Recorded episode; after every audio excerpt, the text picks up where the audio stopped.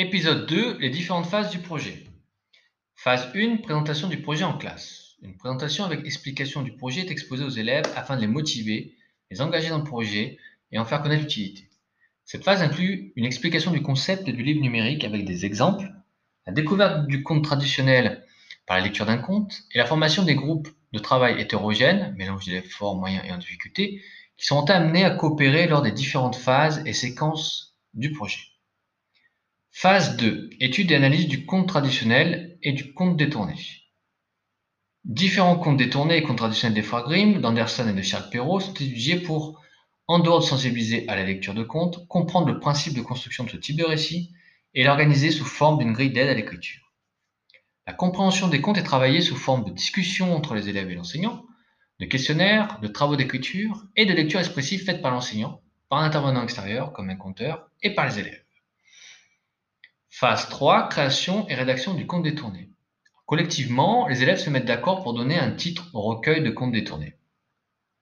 Afin d'éviter des doublons ou ressemblances dans les productions écrites, une liste de 30 comptes traditionnels à détourner est affichée avec leur illustration. Et par le biais de la concertation, chaque groupe choisit un compte parmi cette liste. Avant de commencer, ils s'imprègnent de leur compte à détourner en faisant une présentation devant la classe à partir du texte original. Lors de la création et de la rédaction, les élèves sont amenés à utiliser les différents outils d'aide à l'écriture créés et les connaissances acquises pendant la phase d'étude et d'analyse de comptes traditionnels et de comptes détournés, comme par exemple une grille déterminant les principales caractéristiques de leur compte, héros, méchant, aide, problème, des consignes d'écriture, le schéma narratif d'un compte, etc. une première ébauche de leur compte est rédigée et est relevée par l'enseignant qui, par des annotations, va les guider en apportant des pistes de travail selon les besoins. Des consignes de réécriture sont également données pour améliorer l'expressivité. Une production plus élaborée est par la suite corrigée par l'enseignant. Après avoir fait leur correction, chaque groupe oralise leur production écrite devant le groupe classe pour collectivement vérifier que la structure narrative du conte détourné a bien été respectée et enrichir si besoin leur compte afin que le lecteur-auditeur puisse bien imaginer l'histoire. Après ces, mises en commun, les groupes finalisent la rédaction de leur compte. Phase 4. Illustrer le conte.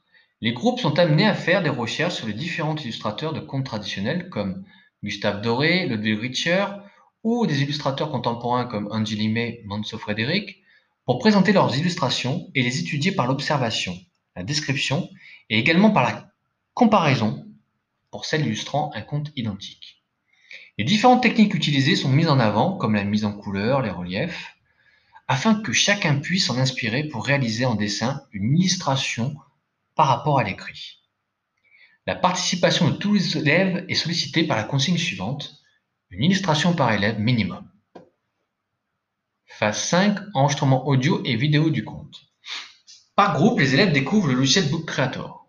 Ils prennent en photo leurs illustrations, les intègrent dans le logiciel avec la rédaction du texte et mettent en forme chaque page avec le son.